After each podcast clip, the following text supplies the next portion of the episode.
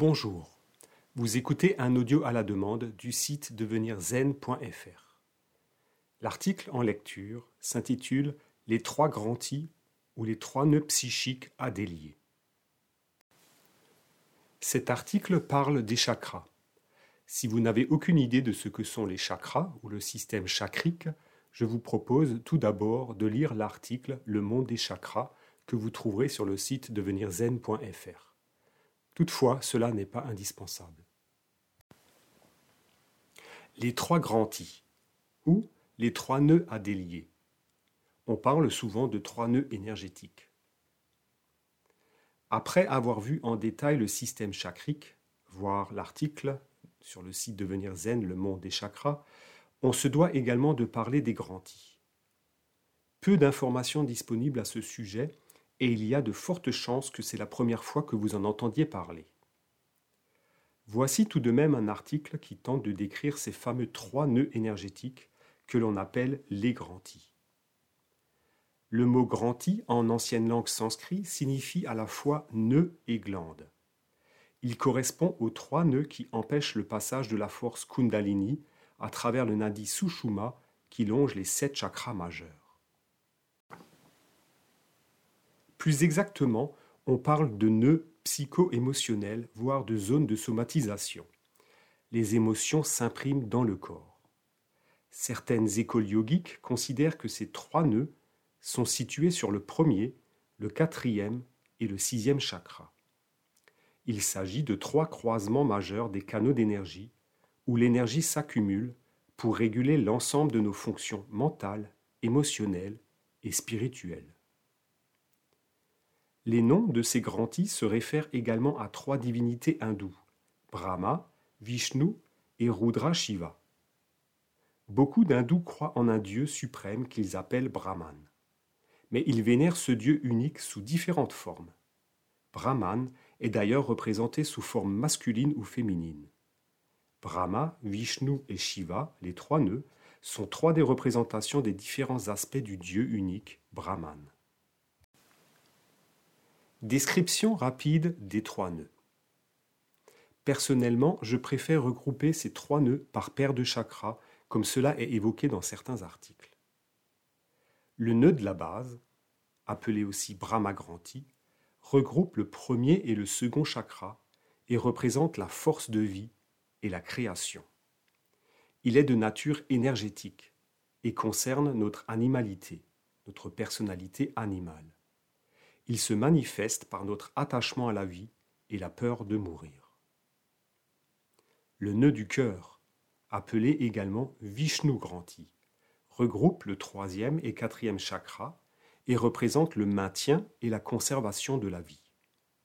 Il est de nature psychologique et concerne notre ego, notre personnalité égotique. Il se manifeste par notre attachement à notre ego et la peur de la solitude. Le nœud de la tête, appelé de même Rudra Granti, regroupe le cinquième et sixième chakra et représente la transformation de la vie et le changement. Il est de nature spirituelle, les choses de l'esprit, et concerne notre intellect, notre personnalité intellectuelle. Il se manifeste par notre attachement à la compréhension intellectuelle des choses et la peur de la folie, de devenir fou. Les trois nœuds décrits dans cet article sont les trois principaux ou fondamentaux que nous avons dès la naissance. D'autres existeraient et seraient considérés comme de moindre importance ou apparaissant au cours de notre existence. Les trois étapes de la vie. Ces trois grands I, présents dans notre corps physique et énergétique, correspondent également à trois étapes fondamentales de la vie. Certains les voient comme trois challenges à relever. D'autres y voient trois passages initiatiques, trois enseignements ou encore trois rencontres sur le chemin de notre quête spirituelle.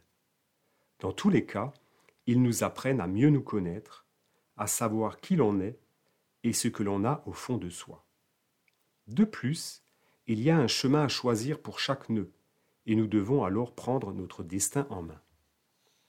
Ces nœuds sont donc considérés comme trois obstacles majeurs sur le chemin de notre accomplissement.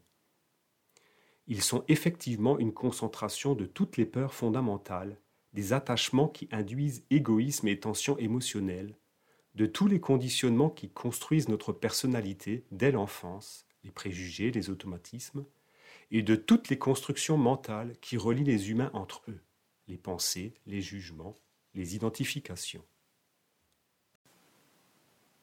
Un carrefour. À noter que certains écrits parlent plutôt de carrefour ou d'aiguillage pour traduire un grand i. Car chaque grand i fonctionne sur deux registres, et c'est à nous de choisir sur lequel nous souhaitons nous accorder. Nous pouvons continuer à vivre selon ce que nous dicte notre animalité, notre ego ou notre raison. Libre à nous, si cela nous convient.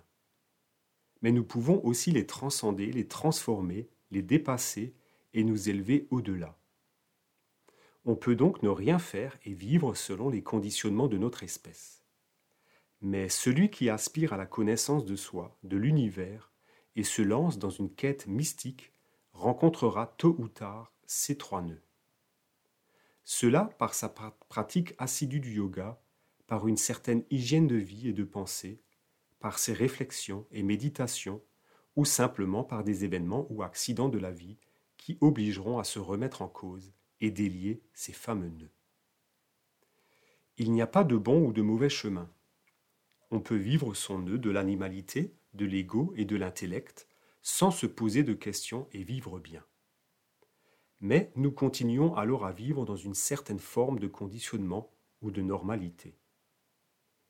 Dans le cas contraire, si l'on souhaite défaire ces nœuds, cela implique d'atteindre une certaine compréhension, de lever des voiles pour découvrir notre nature profonde, percer l'illusion de notre individualité et de la dualité. Ces nœuds sont la source de notre souffrance existentielle et il voile la réalité pour nous maintenir dans l'illusion. Il crée l'illusion, c'est-à-dire le sens du moi avec ses conditionnements, ses attitudes, ses jugements, et qui croit que le monde perçu à travers ses sens est la réalité, et non uniquement sa réalité. Une voie vers l'éveil.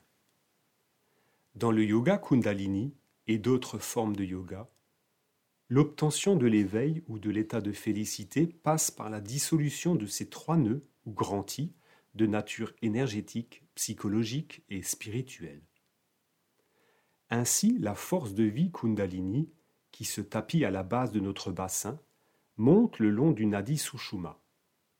Elle perce, traverse et fait vibrer tous les chakras pour atteindre le septième chakra au niveau de la tête.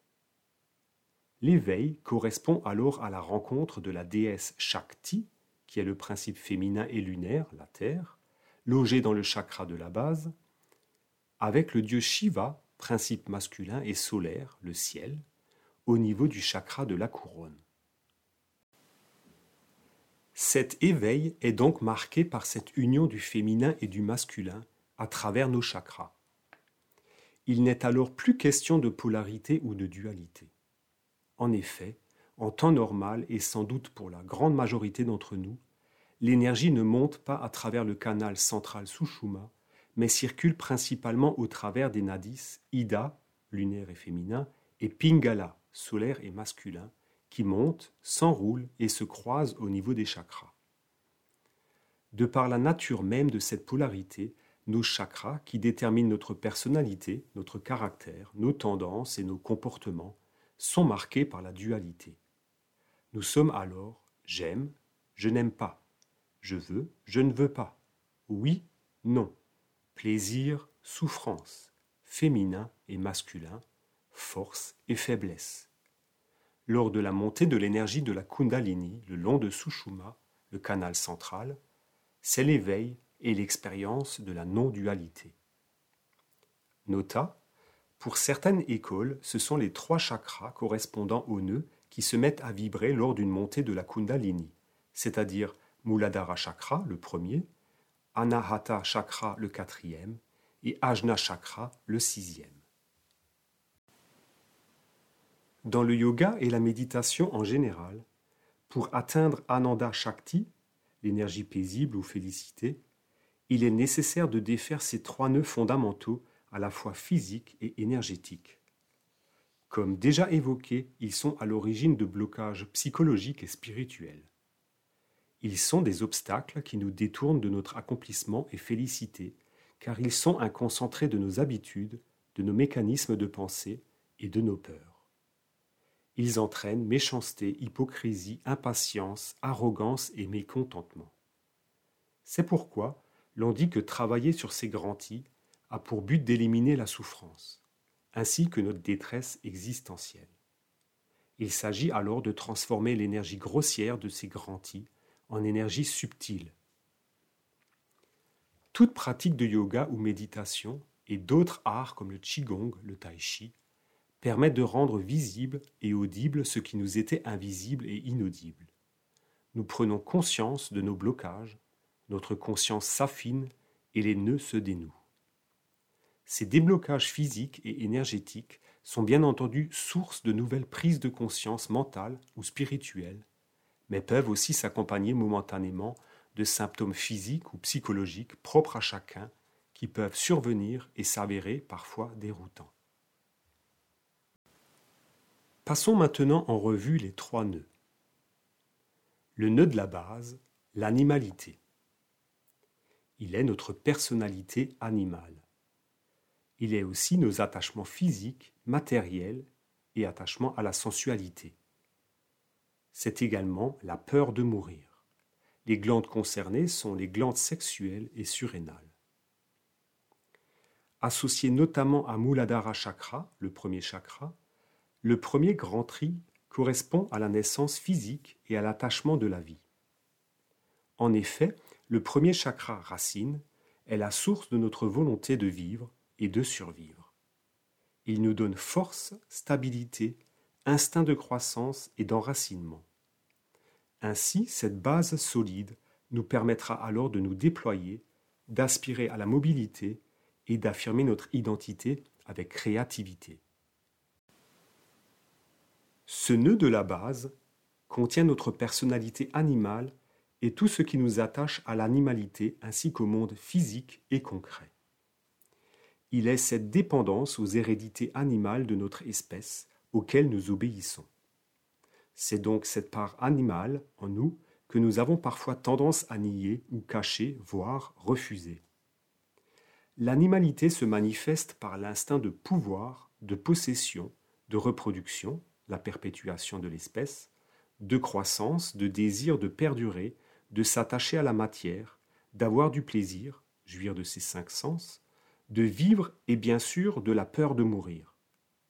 C'est aussi le siège de nos besoins primaires associés à nos peurs de manquer d'argent, de nourriture, de perdre notre sécurité. C'est aussi ce nœud qui nous pousse à l'agressivité et à la possessivité. Ce premier grand I représente le premier obstacle que nous devons affronter. Il est marqué par l'émotion primaire de la peur de la mort. Il est le siège de tous les blocages ou refoulements dus à notre animalité primordiale. On y retrouve également les tabous, les tendances sexuelles, la nécessité de se reproduire, la possessivité, la cupidité, par exemple. Il est dit également que ce nœud est source de nervosité et qu'il empêche l'esprit de se concentrer. Cet attachement à la vie se fait d'ailleurs par le lien que nous entretenons à travers nos cinq sens. Ils sont la conscience physique par l'intermédiaire de nos cinq sens. En effet, nous ou notre moi individuel sommes liés au monde extérieur par l'intermédiaire de ces cinq sens tant que ce nœud n'est pas délié, les cinq fenêtres en langage tantrique. C'est en apprenant à contrôler nos sens, en prenant de la distance par rapport à nos sens, et en étant moins dépendants d'eux que nous pouvons rompre ce lien. Ainsi, une fois ce nœud délié, nous pouvons faire des choix qui mènent vers plus d'harmonie et de conquête de soi. Il s'agit de lever le voile de notre grande ignorance fondamentale que l'on appelle Maya. Ignorance qui nous fait croire, par nos sens, que notre moi, notre identité, est une unité séparée du tout en arrivant à dépasser spirituellement ses peurs primaires et ses attachements, nous levons le voile avec enthousiasme et percevons l'unité fondamentale de la vie et de l'univers, la non-séparation. Quand on parle de grand I, il est question d'attachement, mais également de justification. Pour le nœud de la base, ces justifications sont d'ordre animal. On évoque des justifications liées à la sexualité, à l'instinct. En effet, nous justifions nos automatismes et comportements par l'attachement à la défense du territoire, de nos possessions, à la quête de nourriture ou de sexe et plus fondamentalement à la peur de mourir. Se défaire de ce nœud permet de transformer cet attachement à l'animalité. Il n'est alors plus question d'une identité définie uniquement par son corps, mais plutôt d'une libre reconquête globale de son être, sans attachement. Le nœud du cœur, l'ego. Notre personnalité égotique. Il est nos attachements émotionnels aux sentiments et à notre ego. Il est également la peur de la solitude. Les glandes concernées sont le pancréas et le thymus. Ce deuxième obstacle représente notre difficulté face aux attachements émotionnels qui nous rendent esclaves avec notamment la confusion qui règne entre amour et attachement. Il s'agit de l'attachement à ceux qui nous entourent, nos parents, notre conjoint, nos enfants, nos animaux de compagnie, mais également l'attachement aux choses, à des engagements, des passions, des désirs, des plaisirs, etc., auxquels nous donnons une forte valeur émotionnelle. Ce nœud anime également notre ambition et l'affirmation de soi, l'ego il est aussi notre attachement aux autres et donc notre peur de la solitude. Ces attachements affectifs sont alors bien souvent excessifs et bloquent notre épanouissement, notre cœur. Le nœud du cœur est une zone instable où l'on retrouve notre image de soi, l'interférence entre notre moi réel et notre moi idéal illimité. C'est aussi une zone de confusion entre notre ego et l'attachement aux émotions et aux autres. Ce nœud est celui de l'ego. Ego dans le sens de je suis et qui forcément implique l'autre et la notion de dualité. Ce je suis nous empêche alors d'être tout simplement dans l'unité, sans séparation, sans dualité. Ces attachements émotionnels construisent bien souvent notre personnalité, notre psychologie et notre ego. D'ailleurs, le nœud du cœur est marqué par notre attachement à notre personnalité et à nos sentiments. Ce nœud bloqué maintient notre croyance que notre personnalité est celle de notre ego et de nos sentiments. Ces attachements émotionnels empêchent bien souvent notre quatrième chakra du cœur, Anahata, de s'ouvrir et de s'épanouir. Ces attachements sont à l'origine de notre manque de douceur de générosité, de compassion, d'intérêt pour la vie et plus simplement notre manque d'amour. Ils permettent aussi de justifier notre attitude face à la vie, face aux autres. Comme pour le premier nœud, il s'agit là également de lever le voile de l'illusion qui nous entoure. Pour cela, il faut délier ce nœud et dissoudre l'ego afin de percevoir que tout le monde est en moi et que je suis chacun. Le quatrième chakra, Anahata, fait le lien entre le monde physique et extérieur, les trois premiers chakras, avec le monde spirituel et intérieur, les trois derniers chakras. Il est le siège de l'amour et la source d'équilibre et d'épanouissement de notre être. Il a un rôle harmonisateur.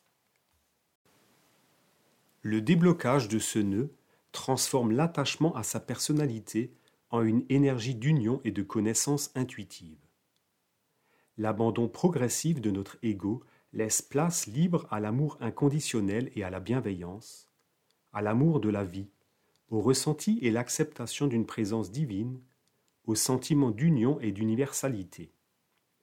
Nous abandonnons notre besoin de pouvoir et de domination, car ego et amour s'opposent.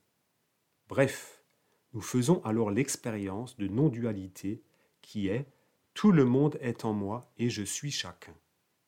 Transcender son nœud du cœur signifie ouvrir son cœur à l'amour et cela demande un effort de notre part, un choix.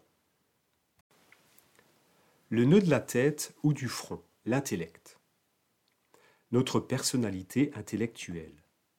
Il est nos attachements au mental, à la raison et au pouvoir de l'esprit. Il est également la peur de la folie, la peur de devenir fou. Les glandes concernées sont la thyroïde et l'hypophyse. Le troisième nœud est lié au monde de l'esprit, de l'intelligence, de la pensée, du raisonnement, des idées, des visions et des intuitions. Ce nœud nous conduit parfois à répéter toujours les mêmes erreurs dans notre vie, par l'attachement aux idées par exemple. Il représente notre attachement à la compréhension rationnelle et intellectuelle des choses. Il est aussi ce qui nous enferme dans nos conditionnements liés à notre espèce, notre société, notre culture, la morale, la conduite acceptable, la normalité. Nous croyons à tort, un conditionnement, que notre esprit est celui de la morale, des vertus, du mérite, du bien et du mal. Il est notre attachement aux règles, aux dogmes, aux interdits, au jugement de ce qui est bien ou mal, des comportements respectables et normaux. Ce nœud est également celui de la peur, de la folie, de nos certitudes et de nos justifications intellectuelles qui empêchent d'avoir une vision large de l'existence et qui rejette l'intuition par notre besoin permanent de rationalité et de pouvoir expliquer les choses. Le nœud de la tête nous fait croire que le mental prédomine la conscience. L'orgueil de l'intelligence met au second rang la sagesse de l'intuition. C'est là qu'intervient notre sixième chakra, ajna, qui s'oppose à la raison et nous fait accéder à des capacités plus subtiles comme le pressentiment, l'intuition. Lorsque Ajna Chakra est bloqué, nous avons des difficultés à percevoir l'existence avec une vision élargie et distanciée. Cela peut être le cas lorsque nous restons dans une vision intellectuelle ou raisonnée des choses de la vie. Avec cette conscience limitée, nous répétons alors souvent les mêmes erreurs et finissons par compromettre nos relations avec les autres. L'intuition est nécessaire pour passer cette étape, car rester dans l'intellectuel ou le raisonner nous empêche ce passage ultime vers le dernier et septième chakra, Sahasrara. Il s'agit donc de nous détacher de la raison et de l'intellect pour accéder à une conscience élargie et s'ouvrir au champ des possibles.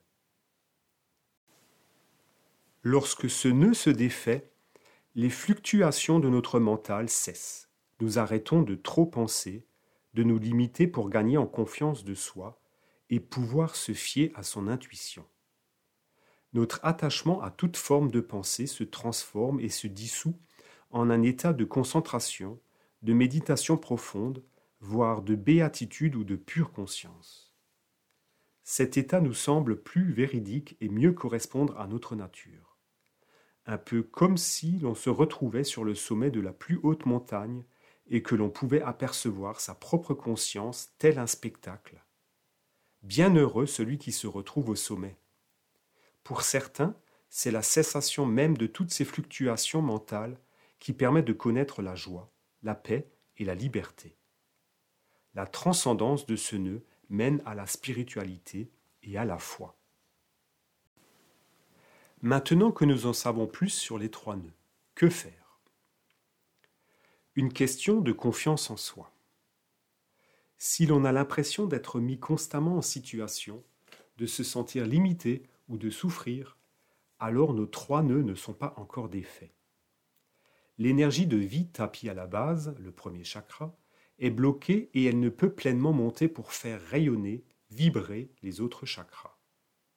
C'est par une longue et patiente pratique, comme le yoga, la méditation, l'hygiène de vie, une fine observation avec une grande humilité, beaucoup de confiance en soi, de patience, tout en n'attendant rien, donc pas d'attachement, que l'on peut progressivement alléger les tensions qui règnent dans nos trois grands et découvrir les trésors qui s'y cachent.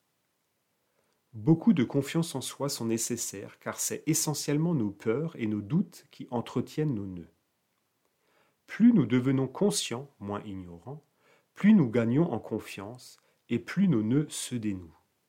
Nous nous libérons progressivement du monde physique pour entrer dans la spiritualité. Retrouver l'unité primordiale. D'après la philosophie indienne, lors de la formation de l'univers, l'énergie conscience primordiale est enrobée progressivement de matière, qui va passer alors du subtil au dense et du lumineux à l'obscur. La zone du bassin est la zone la plus obscure et la plus dense du corps. On l'appelle la porte des hommes. C'est aussi le réservoir de toutes les forces de la manifestation et de notre énergie vitale la plus profonde. Cette énergie conscience est endormie comme anesthésiée par notre ignorance et nos conditionnements, ainsi que notre vie quotidienne suractive et superficielle. Le travail pour un pratiquant du yoga consiste à revivre ce processus, mais dans l'autre sens, pour retrouver l'unité et la complétude. Un potentiel à notre disposition. Notre système énergétique, avec ses chakras et ses grantis, permet la croissance physique de notre espèce, qui s'achève lorsque nous nous redressons sur nos jambes, nous nous enracinons et nous marchons. Cette croissance physique et biologique est automatique et nous n'avons pas à intervenir. C'est le miracle de la vie. Ensuite commence notre croissance individuelle personnelle. Mais contrairement à la croissance physique et biologique automatique, c'est à nous de décider ce que nous allons faire de ce potentiel de cette énergie en nous. Ce choix nous appartient. Travailler sur soi sans rien attendre. Le plus difficile dans cette quête de dissolution des grands-i est qu'il faut travailler, pratiquer, changer, faire des efforts sans rien attendre en retour. Car faire tout en attendant un résultat, un retour sur investissement, est un calcul mauvais pour notre vie intérieure. Calculer en permanence sa vie nous rend esclaves de notre mental, de nos besoins, et c'est justement ce que l'on ne souhaite plus lorsque l'on veut dissoudre ses nœuds et ne plus souffrir.